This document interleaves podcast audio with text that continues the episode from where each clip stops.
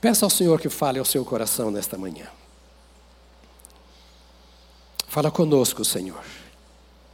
Nós somos o teu povo, a tua igreja, parte do corpo de Cristo neste local. Ensina-nos, capacita-nos, orienta-nos. Espírito Santo, nós oramos para que tu tomes cada mente e cada coração. E que tu mesmo proíbas o adversário de influenciar qualquer sentimento e qualquer pensamento contrário, indiferente ou surdeza espiritual. E que o Senhor nos edifique pela tua palavra nesta manhã, em nome de Jesus. Amém.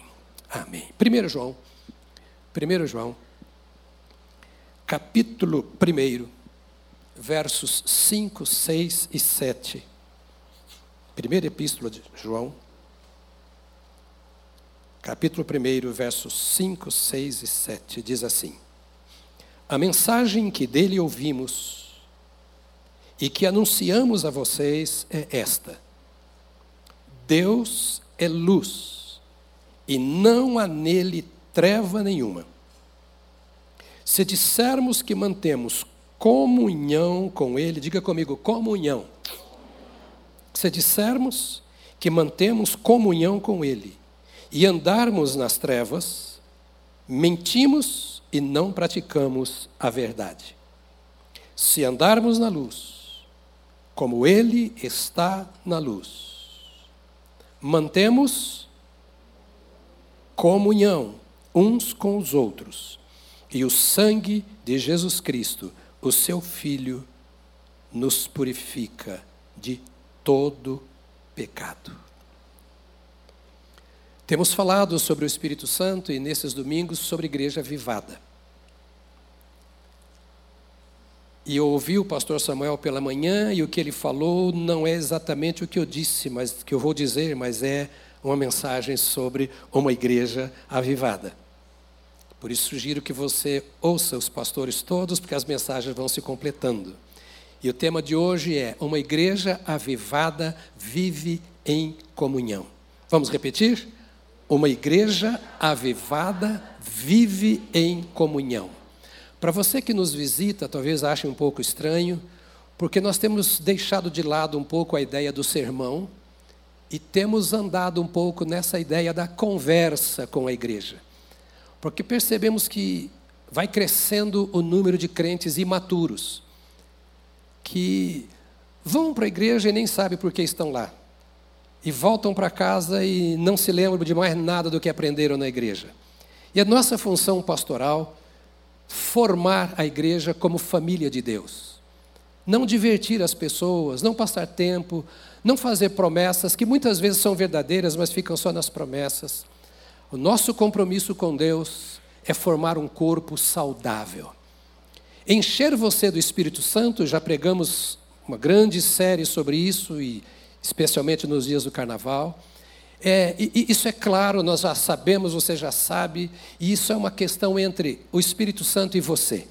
Você já sabe que pode ser batizado, ser cheio do Espírito Santo. Você já sabe que pode ter dons espirituais e exercitá-los. Isso está muito claro, Deus já colocou esse prato à mesa, você pode se alimentar dele. E você já sabe que você pode ter essa experiência sozinho, na sua casa, no trabalho, no volante do carro, em qualquer lugar, porque Deus não faz acepção de pessoas, nem de lugares e nem de momentos. Deus está à sua disposição. Eu e você vivemos a vida que nós queremos, que nós escolhemos. Nós não somos predestinados.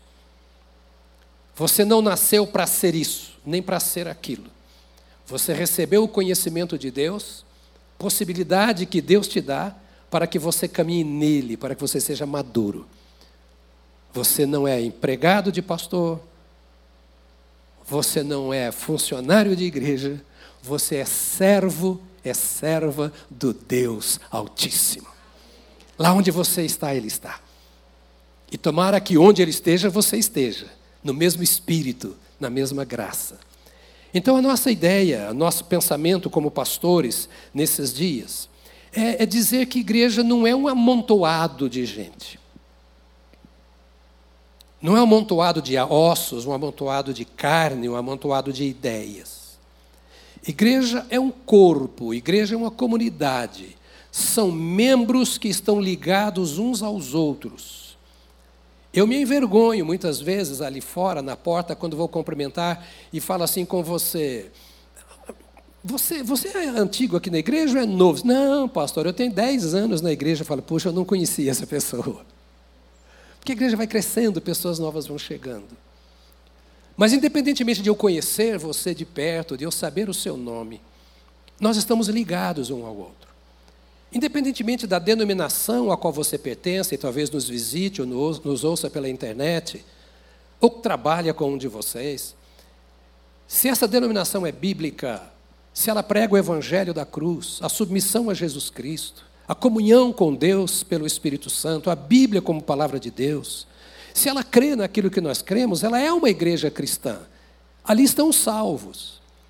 Então Jesus é o Jesus para todos os homens, mas é o Senhor daqueles que o receberam e pelos quais são salvos. E esses salvos têm uma característica, eles precisam guardar a característica da Trindade, porque nós somos filhos da Trindade. Eu sou muito grato a Deus e repito com alegria e privilégio que Deus me dá pela família que eu tenho, muitos deles estão. Minha neta, que dela? Estava tocando violão aqui agora. Eu quase babei aqui. No culto das oito eu a vi. E agora vendo aqui também. Meus genros, meus filhos estão todos aqui. E, por quê? Eles são parte do meu ser. Eu os preservo, eu cuido deles. É, daqui a pouco eu vou almoçar na casa de um deles e, e os outros estão aqui para a gente almoçar juntos. Fazemos isso sempre aos domingos. Por quê? Porque nós entendemos que nós, como pais, somos responsáveis pelos nossos filhos enquanto eles viverem aqui na terra. Entendemos que os filhos, casados ou não, Léo é o genro que é filho. Agora eu vou dar um privilégio a você de falar que, que, que genro é parente, tá? Nem sempre genro é parente, mas hoje, como foi seu aniversário, né? Léo fez agora 40, 48 anos. Parece 50, mas em todo caso. 48 anos. Vamos almoçar juntos daqui a pouco. Mas tem que me obedecer. É advogado, mas tem que me obedecer. Não é obedecer, é guardar a característica da família. Nós cremos no mesmo Deus, nós amamos o mesmo Deus, nós servimos ao mesmo Deus, nós criamos a nossa família para Deus, porque nós temos Deus como nosso Pai. E você é assim também. Exatamente o que Deus é para mim, Ele é para você. Você é meu irmão, você é minha irmã.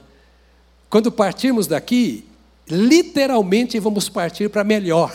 Nós vamos para a casa do Pai. Este aqui não é o nosso lugar. Somos passageiros aqui. Percebe? É, o Senhor está nos aguardando. E eu disse esses dias: eu já casei todos os filhos, eu tenho já um punhado de netos, eu estou pronto para ir agora, não devo nada para ninguém, só para Deus. Só para Deus. Essa, esse nível de relacionamento saudável familiar deve existir dentro da igreja, porque muitos de vocês não têm esse privilégio de ter o cônjuge crente, de ter os filhos crentes, noras, genros, netos crentes. Mas você tem a igreja. A igreja é o abrigo para aqueles que não se sentem abrigados em casa. E aqueles que se sentem abrigados em casa devem estar na igreja para ajudar aqueles que precisam de modelo de vida, porque eu e você, independentemente da nossa família, somos modelo para o povo de Deus. Não é em primeiro lugar para o mundo, não, porque se eu for modelo para a igreja, eu vou ser modelo para o mundo fácil, fácil. E o que me ajuda a ser um modelo é a comunhão é a comunhão. A comunhão nos aproxima. Nessa aproximação ou proximidade, nós pegamos o cheiro um do outro. Por isso, aquele que está em Cristo deve estar sempre perto de quem não está em Cristo, mas mais perto ainda daquele que está em Cristo, porque nós somos fortalecidos uns nos outros. Nós vivemos uma época hoje de relacionamentos fluidos. tudo passa muito rápido. Eu estava conversando com uma das minhas netas, já concluiu faculdade, já trabalha numa multinacional, é a mais velha, é do louvor também, e está num trabalho, etc. Disse assim: o trabalho é ótimo. Ela já foi para fora, para fazer fora do país, fazer palestras, é bem querida por todo mundo e tal. Assim, mas é uma experiência boa, uns dois ou três anos e depois talvez a gente tenha uma experiência maior numa empresa melhor. Eu sou daquela geração que diz assim: é, arrumou um emprego, fica aí até ser aposentado. Eu casei para jamais me separar. As pessoas hoje casam assim: se não der certo, o divórcio está aí. E a gente separa. Os únicos que não querem sair de casa são os filhos de 30 anos solteiros. Esses querem permanecer, ficar ali junto dos seus pais. As pessoas mudam de trabalho, trocam de amigos, mudam de cidade, mudam de igreja. Tudo muito rápido, tudo muito passageiro. Agora a palavra de Deus aqui está nos dizendo: olha, vocês precisam andar em comunhão. Comunhão é algo que cresce. Um casamento é sustentado pela comunhão entre os cônjuges, não é pela lei, nem pela cultura. Comunhão é ter algo em comum. Ou seja, somos casados, isso é algo em comum. Eu sou seu e você é meu. Vida cristã e igreja é corpo de Cristo. Ser parte de uma igreja é ter algo em comum. Paulo escreve aos Coríntios porque havia um punhado de divisões. Ele diz: Olha, no corpo tem a cabeça, tem os membros, cada um tem sua função. Cada um manifesta a força, cada membro manifesta a força do corpo de uma maneira. Um membro do corpo pode ser mais saudável do que o outro, mas é membro do corpo e está no corpo. E por serem partes de um só corpo, precisa haver comunhão entre estas partes. Queridos, pode ser teoria isso? Pode, mas para o crente não. Porque é o Espírito Santo quem diz isso, e não o pastor Jonas, ou qualquer pastor desse púlpito. E o Espírito Santo não se engana. Ele não se enganou quando ouviu a voz do nosso clamor, pedindo que perdoasse os nossos pecados e entrasse em nossa vida. Ele não se engana quando, quebrantados, comparecemos diante dele e continuamos acertando a nossa vida e buscando santidade. O Espírito Santo é Deus. E na Sua palavra, ele diz que nós somos parte, membros uns dos outros e precisamos andar em comunhão uns com os outros. A Eclesiastes capítulo 4, verso 9 a 12 diz assim: Melhor é serem dois do que um, porque maior é o pagamento pelo seu trabalho. Melhor é serem dois do que um, porque maior é o pagamento pelo seu trabalho. Porque se caírem, um levanta o companheiro. Mas ai do que estiver só, pois caindo não haverá quem o levante. Também, se dois dormirem juntos, eles se aquecerão. Mas se for um sozinho, como se aquecerá? Se alguém quiser dominar um deles, os dois poderão resistir o cordão de três dobras não se rompe com facilidade. Em síntese, o que quer dizer esse texto? Há sabedoria na comunhão. Não há sabedoria na solidão. No cada um por si e Deus por todos. A verdadeira sabedoria está no fato de eu ser parte de um corpo chamado corpo de Cristo, estar unido em comunhão com o meu irmão, ou seja, ter as nossas coisas em comum. O que você busca? Eu busco o conhecimento de Deus, eu também. Temos comunhão nisso. O que você busca? Eu busco mais santidade para a minha vida. Eu também. Temos comunhão nisso. Vamos falar sobre estas coisas. O que você busca? Eu busco o poder do Espírito Santo. Eu também. Então vamos orar juntos sobre isso. O que não precisa ser tanto o Corinthians a minha conversa. Porque às vezes nós falamos mais do nosso time de futebol, mais das coisas da escola, mais das coisas do trabalho, mais dos problemas da vida, quando nós podemos compartilhar a vida que Cristo tem derramado em nós por meio da comunhão uns com os outros. É claro que na comunhão nós falamos de tudo, mas muito mais, como membros do corpo de Cristo, nós precisamos ser fanáticos em compartilhar o que Deus tem colocado em nossos corações. A verdade é que ninguém funciona direito sozinho. Hoje, repito, parece que as pessoas preferem andar só. Dentro da filosofia que não é errada, antes só do que mal acompanhado. Mas um irmão em Cristo não é má companhia. E se for má companhia, não é irmão em Cristo.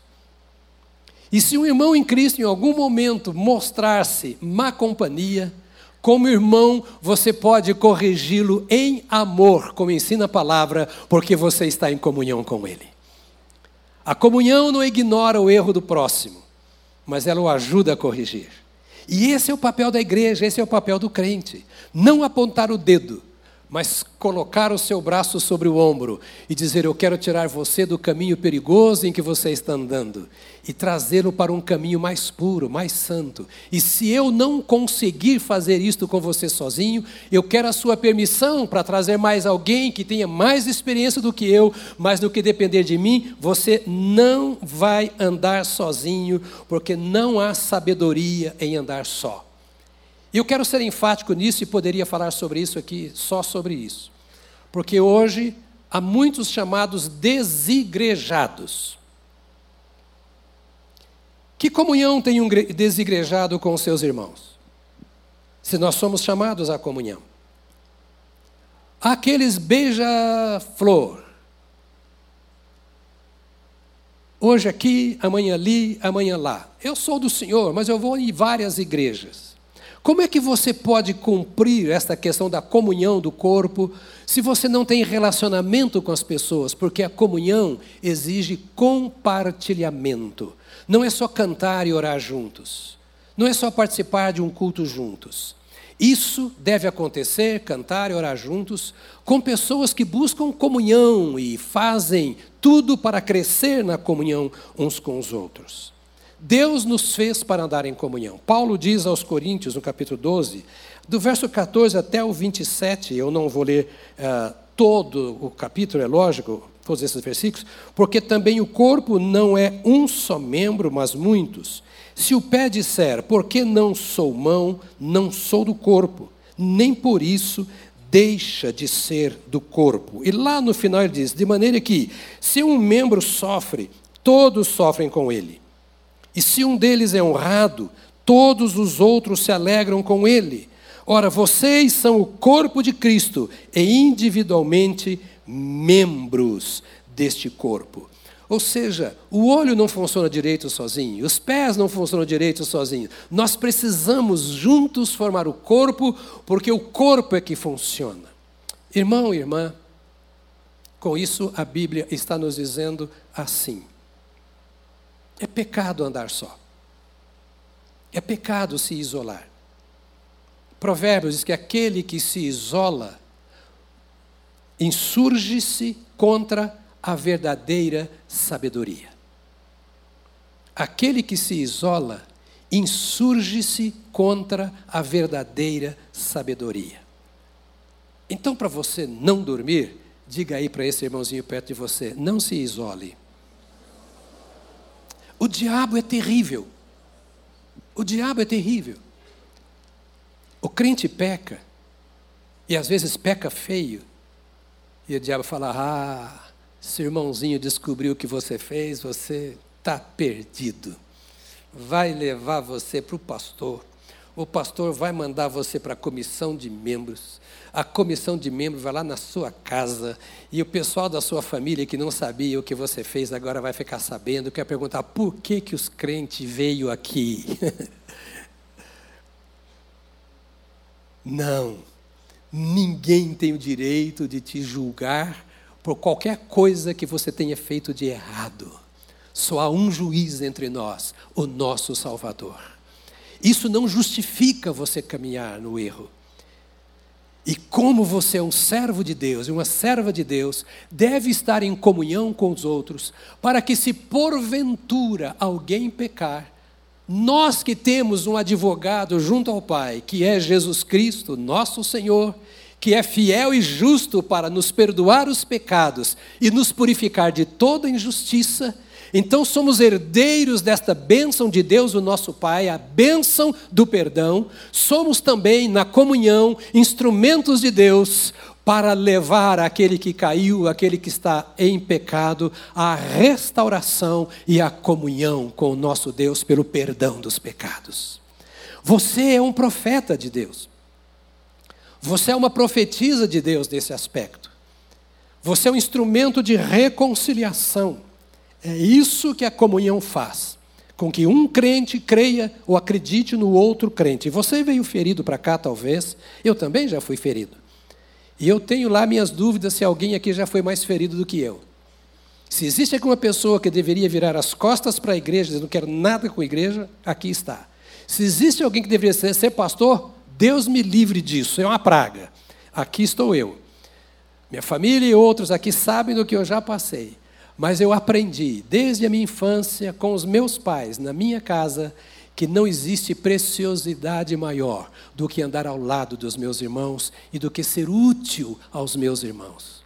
Aquelas, os problemas que você enfrenta, os pecados que você enfrenta, as lutas que você tem, os ataques do maligno, do mundo, na família, qualquer um. Todos eles, todos eles, são toques de Deus. Não vejo o diabo nisso. São toques de Deus na sua vida para você perceber: estou pronto para vencer.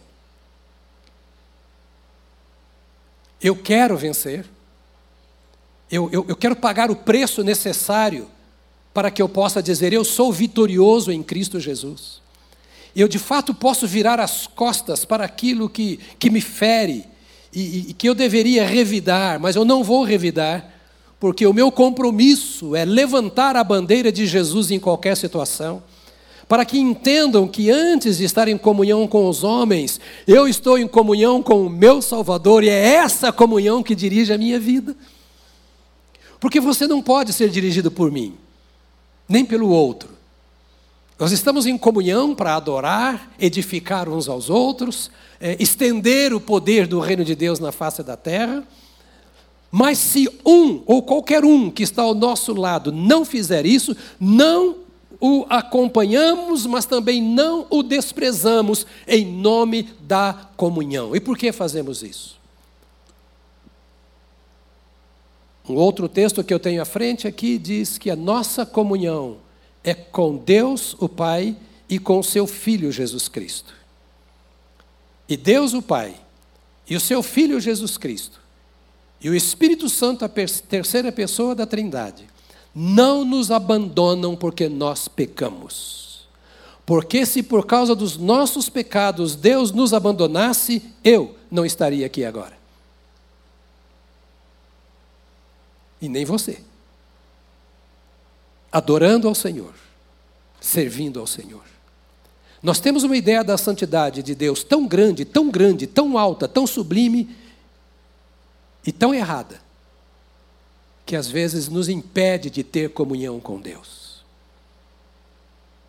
A Bíblia diz que você é templo do Espírito Santo, ou seja, que o Espírito Santo mora aí, nesse corpo, nessa vida. E o Espírito Santo não tem como morar sem ter comunhão com você. Ele é o cabeça, Jesus. E você é membro deste corpo de Jesus Cristo. Então é muito importante que você pense que sozinho você não vai funcionar. Não há sabedoria alguma em viver sozinho. Aliás, vamos voltar a falar um para o outro, a pandemia já foi embora. Diga para o irmãozinho aí, diga, andar sozinho é uma fria. Por que é uma fria? Porque ninguém funciona bem sozinho. Ninguém funciona bem sozinho. Cada membro do corpo é responsável por promover a comunhão entre os demais membros. Eu sou do tempo em que todo mundo chegava mais cedo para o culto e saía depois. Quando assumi a igreja aqui, a igreja era pequena o suficiente para depois do culto, depois do culto não, o culto nunca acaba, depois da reunião, tinha um cafezinho para todo mundo lá embaixo. Os mais antigos aqui, quem está aqui dos mais antigos? Já que morreram todos? Não, ah, está aqui. Não, ainda não, estamos aqui vivos. Né? Lembram disso? Tinha cafezinho na entrada, depois de si tinha cafezinho lá embaixo. Agora não dá mais, vai ficar muito caro, todo o seu dízimo vai para cafezinho. Não vai dar certo. Não é? Mas nós, nós tínhamos isso. É, por quê? Porque a, a, a comunhão que nós temos uns com os outros revela a comunhão que nós temos com Deus, o nosso Pai. Veja, essa mensagem não é aquela mensagem profunda. Mas às vezes não precisamos de coisas tão profundas. Acho que pouca coisa é tão profunda quanto um sorriso para alguém que está abatido. Um abraço para alguém que nessa semana não foi abraçado por ninguém. Uma palavra de edificação para alguém que só recebe paulada na cabeça a semana toda. Uma oferta de amor financeira, um bem que você dá a alguém que está ao seu lado, um irmão em Cristo, desempregado, uma cesta básica. Quanta coisa tão simples pode promover a unidade e a união do corpo de Cristo, da igreja do Senhor. 1 João capítulo 1, aí no verso 3, diz assim: O que vimos e ouvimos, anunciamos também a vocês, para que também vocês tenham comunhão conosco. Olha o que diz o nosso evangelista, o, nosso apóstolo. O que vimos e anunciamos, também a vocês, para que também vocês tenham comunhão conosco. Ora, a nossa comunhão é com o Pai e com o seu Filho Jesus Cristo. O que vimos e ouvimos, isso anunciamos para que vocês tenham comunhão conosco. É claro que o apóstolo está falando da sua caminhada com Jesus. O que vimos em Jesus, o que ouvimos de Jesus. O que vimos e ouvimos significa o que recebemos do Senhor Jesus. O que aprendemos com o Senhor Jesus é isso que nós temos falado com vocês, para que vocês tenham comunhão conosco. Então, a comunhão que temos uns com os outros como igreja está alicerçada nas experiências de ouvir e ver o que o Senhor tem feito conosco. Quando há quebra de comunhão de um dos lados, é porque falta fidelidade ao que viu no Senhor, ao que ouviu do Senhor, ou porque não tem ouvido e não tem visto do Senhor. O apóstolo centraliza a comunhão na palavra e não na estrutura, nos relacionamentos e não nas organizações, na caminhada conjunta e não na teologia. Eu prego muito em outras igrejas que não são da nossa denominação. Aliás, eu prego mais em igrejas não batistas do que batistas. E eu não tenho problema nenhum com as outras denominações, porque eu tenho comunhão com os meus irmãos. Eu faço parte de um grupo de discipulado. Nossa reunião é toda quinta-feira, das sete e meia da manhã às nove da manhã. Um é líder luterano. O outro é bispo uh, metodista wesleyano. Outro é bispo da metodista do Brasil. Outro é bispo da metodista livre. E eu sou um batista de quatro costados. Em alguns aspectos, nossa teologia é profundamente diferente. Nossa eclesiologia nem se fala, a maneira de administrar, de dirigir a igreja. Em alguns aspectos nós pensamos diferentes, mas no fundamental nós somos um em Cristo Jesus. Jesus é o meu Salvador e dos meus irmãos. É o Senhor da minha vida e deles. A Bíblia é a palavra de Deus para todos nós. Nós que somos salvos iremos para o céu. Quem não é salvo irá para o inferno. Nós cremos no arrebatamento da igreja e na ida para o céu e na volta para governar aqui durante o milênio. Nós cremos nas mesmas coisas e trabalhamos juntos essas coisas. Sobretudo, nós cremos que o crente deve ser santo. Eu posso pensar diferente de você, mas a santidade é uma só, a vida íntegra no Senhor. A doutrina não salva, mas a salvação santifica. E esta é a questão da nossa vida. E é por isso que nós precisamos ter comunhão uns com os outros. Não fale mal das outras igrejas.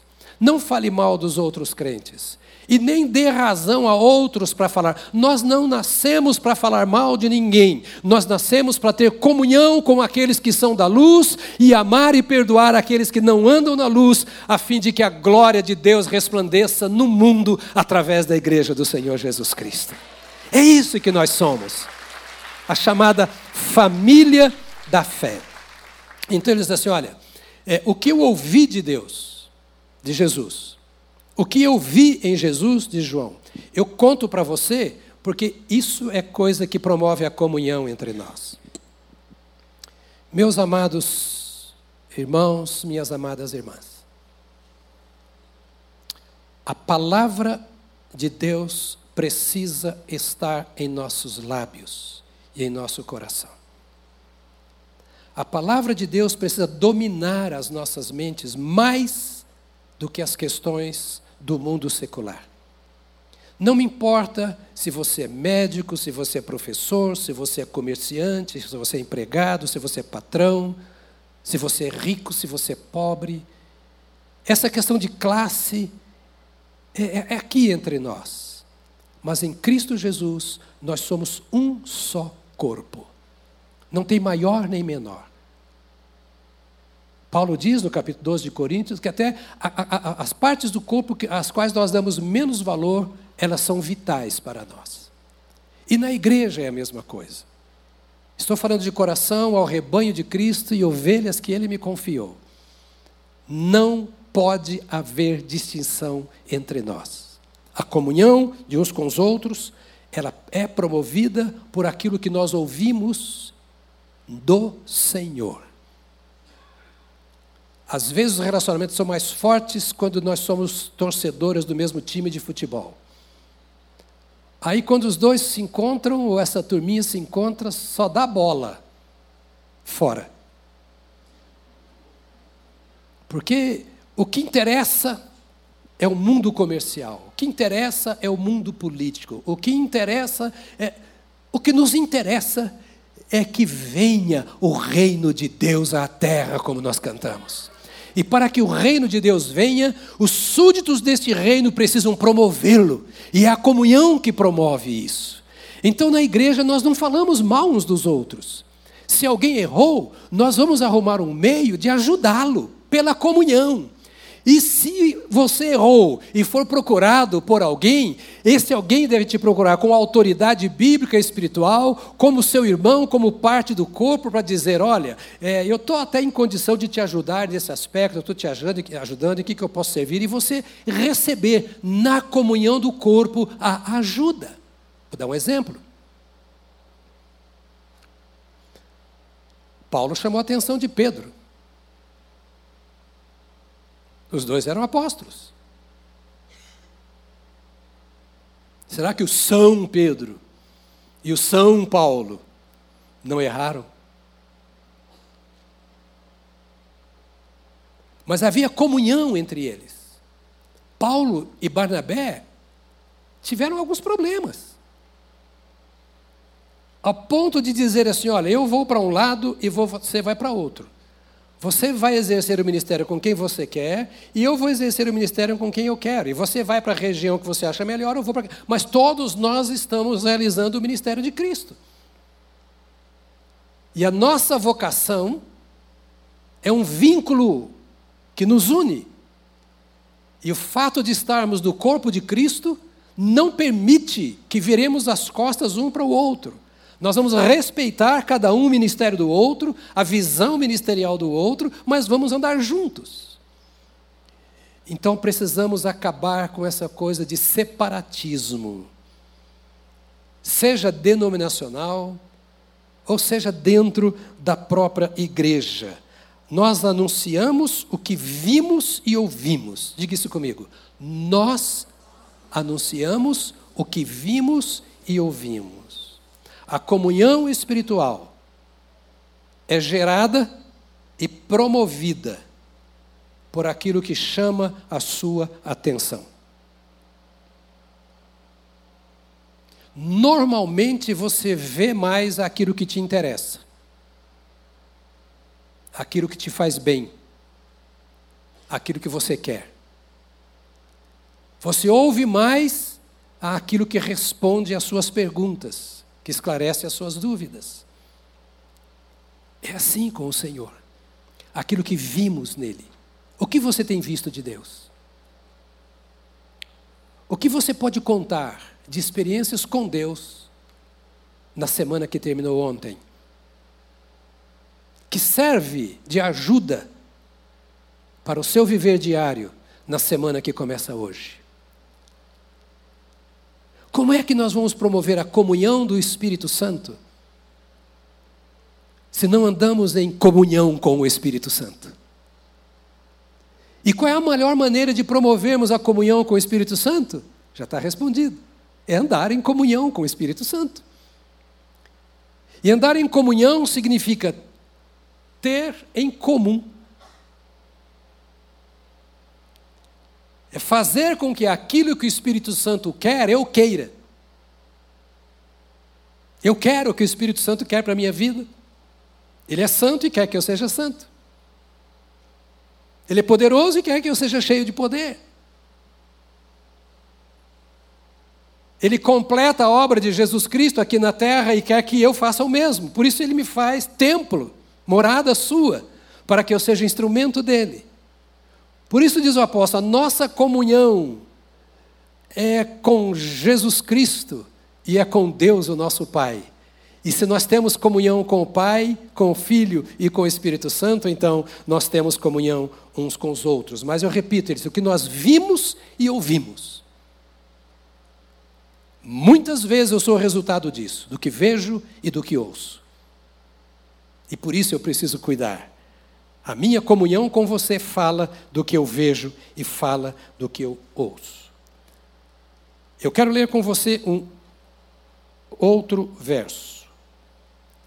Acho que não vou ler todo.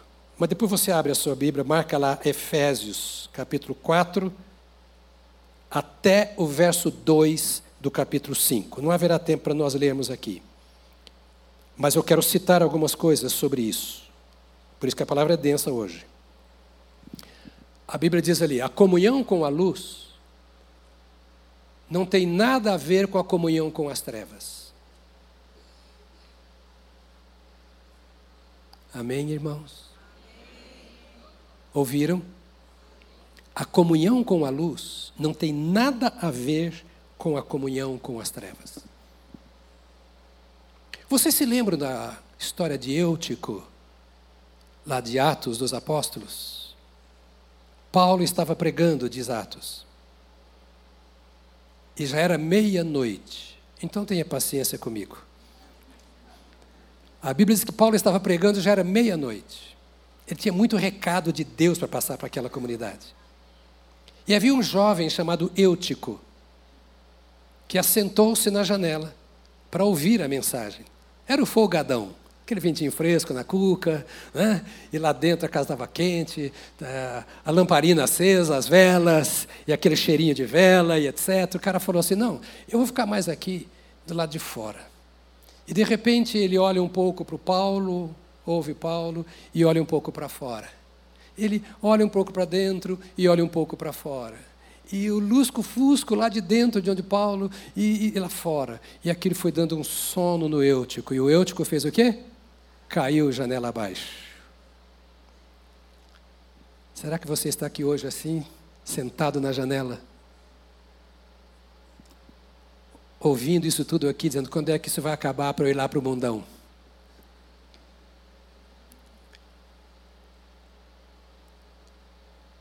Até onde eu vou aguentar a luz, o ambiente da luz? Até onde eu vou aguentar a palavra?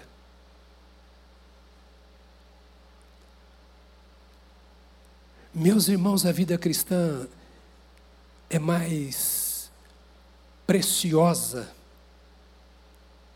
do que parece, mais cara do que parece. Ela exige de nós mais do que nós pensamos. O mundo não vai melhorar, só vai piorar. Em todas as áreas. Do planalto a debaixo do viaduto. Só vai piorar. Porque esse é o rumo do mundo mas nós temos um abrigo seguro.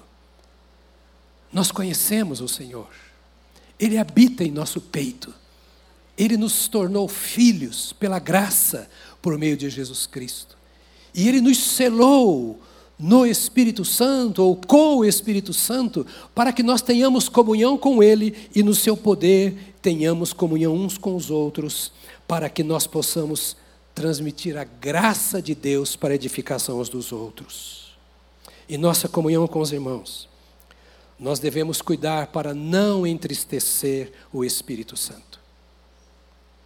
Então, deixe-me dar aqui uma dica para você. Não discuta doutrina com irmãos, não. Ah, eu sou daquela igreja, mas que na sua igreja, não sei o que, na minha igreja. Tem nada de santidade nisso. Nada de santidade. Não fira o irmão com a sua crença. Respeite esse irmão. E não entristeça o Espírito Santo de Deus, no qual vocês foram selados para o dia da redenção. A comunhão com o Espírito Santo é indispensável para a vida cristã. Eu sei que você sabe disso. Mas quando eu entristeço o Espírito Santo, eu perco a comunhão com Ele. Deixe-me explicar. O Espírito Santo não vai embora. Não tem como você dizer assim, ah, o Espírito Santo fica aqui, porque ali onde eu vou entrar agora, o senhor não pode entrar. Espírito Santo fecha os ouvidos aí, porque o que eu vou falar agora, o senhor não pode ouvir. Ele é tão sério na comunhão, em ter algo comum conosco, que mesmo a gente faça algo que não é dele, da natureza dele, das obras dele, ele não sai do nosso coração, da nossa vida. Se eu estou pecando, eu tenho que ter a consciência de que eu estou levando o Espírito Santo dentro do templo dele para um lugar de pecado. seja agindo mal no comércio, extorquindo alguém, não cumprindo o meu dever. Pecado é pecado, é algo moral, é algo espiritual. E nós precisamos entender que o que quebra a comunhão entre nós e Deus, e o que quebra a comunhão entre nós e os nossos irmãos, é o pecado. Então precisamos fugir do pecado para que possamos ter comunhão uns com os outros. Comunhão significa transmitir compaixão, transmitir bondade, transmitir misericórdia, transmitir a graça de Deus, chamar a atenção do outro para algo que é sobrenatural e habita em nós e transformou a nossa vida. Por isso, nós não temos comunhão com as trevas. Pastor, eu posso ir ao cinema sem pecar? Pode. Pastor, eu posso ouvir uma música do mundo sem pecar? Pode. Pastor, eu devo frequentar esses lugares? A resposta é sua. Que bem te faz o ambiente que você frequenta ao ponto de não tirar a sua comunhão com o Espírito Santo? Que bem te faz o ambiente que você trabalha ao ponto de não quebrar a sua comunhão com o Espírito Santo? que autoridade, que poder, que comportamento você tem no ambiente em que você está, que possa fazer de você, mesmo ali, alguém cheio de Deus, ao ponto de as trevas não entrarem no seu interior e contaminar a sua vida. Este é um julgamento pessoal. Eu não posso dizer para você, faça, não faça, vá, não vá. Mas eu posso dizer para você, não vá, se Deus não for com você e não puder se manifestar onde você está. Não faça aquilo que não glorifique a Deus, o seu Pai e seu Senhor, para que você não entristeça o Espírito Santo. Em nossa comunhão com os nossos irmãos, nós devemos transmitir o amor de Jesus. Uma igreja cheia do Espírito Santo é uma igreja cheia de comunhão. Não é possível ser uma igreja avivada se nós não tivermos comunhão uns com os outros, porque avivamento produz comunhão. Mas o que essa igreja faz é apontar, é transmitir este amor sacrificial de Jesus que se entregou por nós como nosso Salvador e como nosso Senhor. Nesta manhã, eu diria para você, como disse o pastor Samuel no final da mensagem dele no culto das oito, que eu ouvi, eu tinha tanta coisa para dizer mas não vai dar para continuar. Comunhão é sermão para três meses. Mas o que eu queria despertar em você é este compromisso de você viver em comunhão com Deus.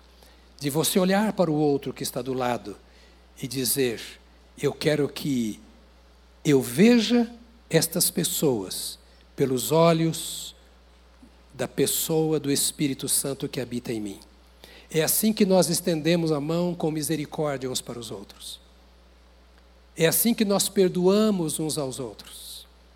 É assim que nós construímos, edificamos uns aos outros. Na força da comunhão, que é a mesma comunhão que o Pai tem com o Filho, que o Filho tem com o Espírito Santo, que o Espírito Santo tem com o Filho e com o Pai é a mesma comunhão que nós temos uns com os outros, porque é esse Deus Trino que habita em nós e faz com que cada um de nós seja apenas membro uns dos outros. Amém, querido? Fica de pé, porque nós vamos orar. Não sai agora. Tem gente que na hora da oração sai, vai correndo embora, né? tem medo de orar.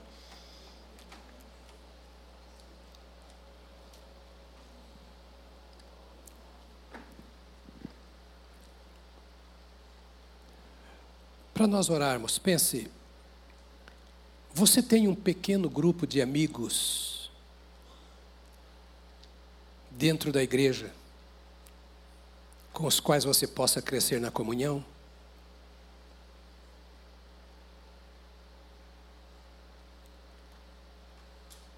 Pessoas que oram com você, que consideram as Escrituras com você. Você tem um grupo de irmãos que possam ser o seu socorro numa hora que você está passando por dificuldade? Dos quais você percebe que faz parte? Nós precisamos de comunhão estreita, de relacionamentos próximos. Provérbios diz que assim como o ferro afia o ferro, o amigo afia seu companheiro. Quem usava machado, enxada antes? Quem já usou enxada aqui? Machado. É, então você já sabe o que eu estou falando. Quando ficava cego o corte, você ela e afiava o corte. Às vezes faz assim no açougue também, sempre era com pedra ou ferro. Um amigo é para afiar o outro, é para tornar o outro melhor, é para aumentar a capacidade de produção do outro. Você tem um amigo que olha para você e fala com autoridade, você recebe com amor quando ele fala, você está errado nisso. E você abaixa a cabeça e diz: Ora comigo, eu errei. Você tem um grupo com o qual você pode abrir o seu coração. Nós fomos criados para a desconfiança. Mas Deus não nos criou para a desconfiança. É amigos do peito. Você não tem ideia de quantas vezes eu liguei para o pastor Enéas, ele aqui em São Paulo e outros lugares, às vezes lá na Amazônia. Dizer, pastor Enéas, uma situação assim, assim é aflitiva. E eu realmente era pastor jovem. Eu não, como é que a gente faz isso? Como é que o senhor faria? Até hoje eu tenho amigos, não apenas esse grupo de discipulado, mas outros, que são amigos do peito, homens de Deus, que podem e me conhecem desde a juventude e podem dizer: Te conheço, cara, para falar sobre você ou para você, isso assim. Você tem isso. O mundo está tão cruel. Como eu disse de início, os relacionamentos tão fluidos. Que nós às vezes não temos e nem queremos ter, porque não confiamos em mais ninguém. Qual é o remédio para isso? Em primeiro lugar, eu preciso santificar a minha vida. Em segundo lugar, eu preciso andar com gente que santifica a sua vida. E nesse relacionamento, nós vamos crescendo, porque é relacionamento de comunhão, de ter uma vida em comum. E chegamos ao ponto de fazer o que acontecia à igreja de Atos: compartilhar os nossos bens, o pão, a roupa, o dinheiro, porque nós somos amigos. E é possível Deixe-me dizer uma última coisa para você, para a gente orar. Falamos da Vila São José. Pouco tempo atrás, nós já ordenamos o, o Ivender, nós já ordenamos o marido da, da aquela menina que morou lá em casa? Jairo, já ordenamos o Jairo. Morava em nossa casa, não, não morava em casa, trabalhava em nossa casa, era funcionária do lar, uma moça. E um dia, ela passou lá um recado para mim por escrito de alguém que havia me ligado, e eu li a letra dela e disse: Você tem uma letra bonita.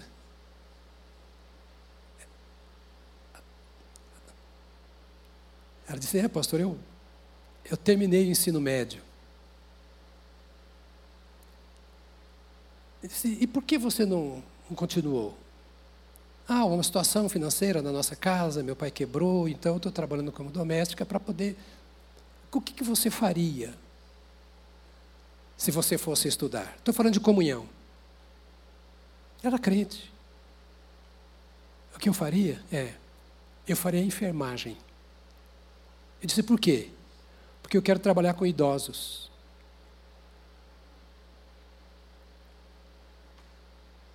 Chamei Solange, conversamos, falei para ela: procura uma escola. Ela procurou uma escola, disse: ah, achei uma escola assim, assim, assim. Combinamos em família, pagamos o curso para ela. Ela fez auxiliar de enfermagem. Arrumou um emprego. Eu falei: vai embora. Quando eu ficar velhinha, você vem cuidar de mim. Ela falou: venho mesmo. O marido queria muito fazer seminário, mas estava vivendo uma situação financeira difícil. Eu liguei para a Durvalina, no, no Betel, e disse, Durvalina, estou com a situação assim, assim, dá meia bolsa para ele, eu pago o resto. Ela falou, dou. Aí ele foi lá, conversou com ela, fez a entrevista, ele é técnico na área de, de informática e tal. Nossa, eu tenho tanto computador estragado, vem para cá, vem trabalhar aqui. Ligou para mim, Jonas, eu vou dar bolsa integral para ele. Fez bacharelado em teologia. Ela continuou estudando. Fez agora o curso e agora ela é enfermeira padrão. E o marido é pastor da nossa igreja, como o pastor Ivener, lá na Vila São José.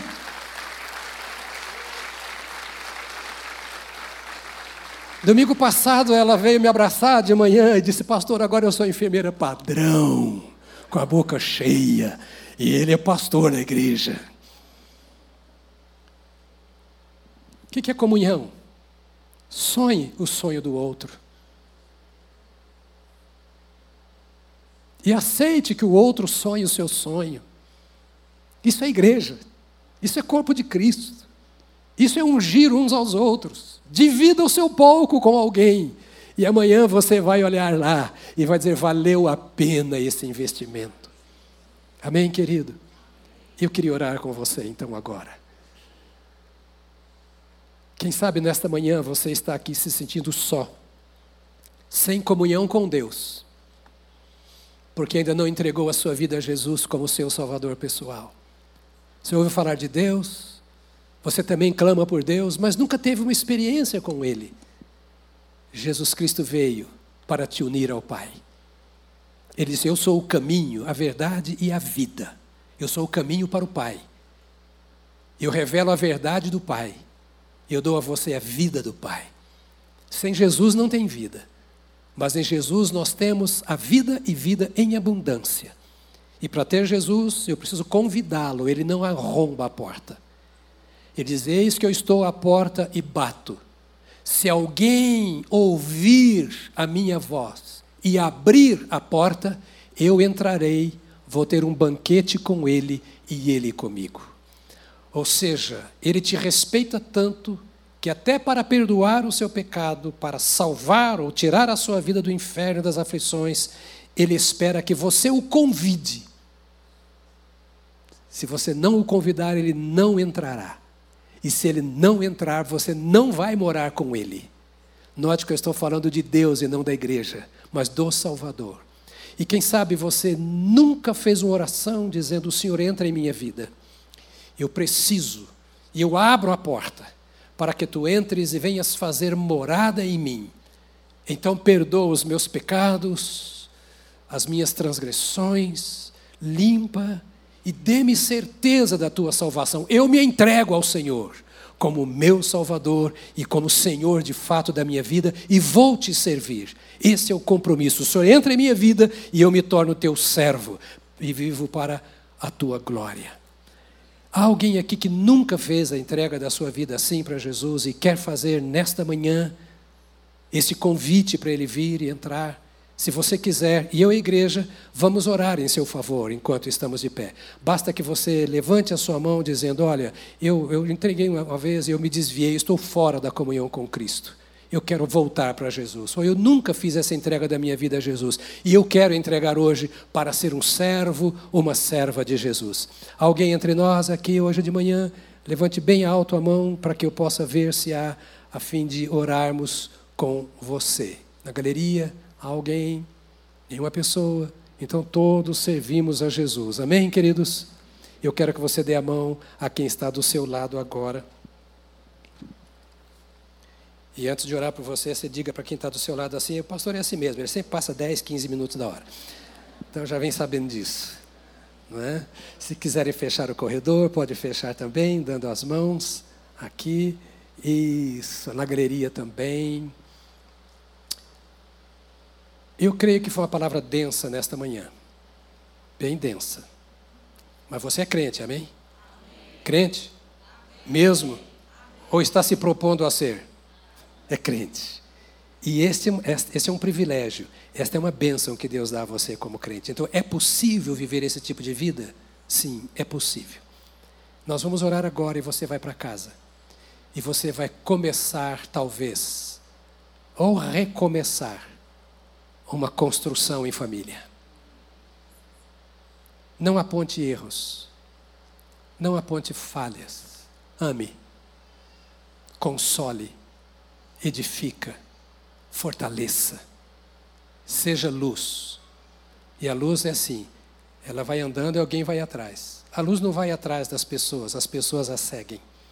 Porque todos querem andar num caminho claro, iluminado. Seja luz essa semana. Deixe a luz do céu jorrar através da sua vida, com palavras, com atitudes. Isso não é ser religioso, isso é ser servo do Altíssimo, serva do Altíssimo. E você é um homem de Deus, uma mulher de Deus. Vamos lá para a batalha nessa semana? Não são do Espírito Santo, fazendo brilhar a luz do Evangelho e da pessoa de Jesus Cristo. Nós te louvamos, Pai, porque tu abriste o caminho por meio de Jesus Cristo, para que nós tenhamos comunhão contigo. Te louvamos, Senhor Jesus, porque tu não nos deixaste sós, mas nos deste o Espírito Santo, que estabelece a nossa comunhão contigo, ilumina o nosso caminho e faz com que andemos na verdade da tua palavra. Nós te louvamos, Pai por esta palavra que nos instrui, que nos exorta e que nos faz crescer em Ti e na Tua presença. Derrame sobre esta congregação um óleo especial nesta hora sobre aqueles que estão conosco pela mídia. Derrame unção especial nesta hora e que o poder do teu Espírito Santo em nós promova a comunhão entre os membros da igreja. Que haja saúde nos nossos relacionamentos, crescimento nesses nossos relacionamentos e isso produza frutos em vidas salvas, edificadas para a glória, honra, louvor deste nome precioso que é o teu, Jesus Cristo, nosso Salvador e Senhor. Deus, teus servos, então, uma semana poderosa contigo nesta semana, em nome de Jesus Cristo. Amém, amém, amém. Aleluia. Glória a Deus. Vá em paz nesta semana e promova a comunhão. E compra o livrinho do pastor Enéas lá fora, porque está acabando.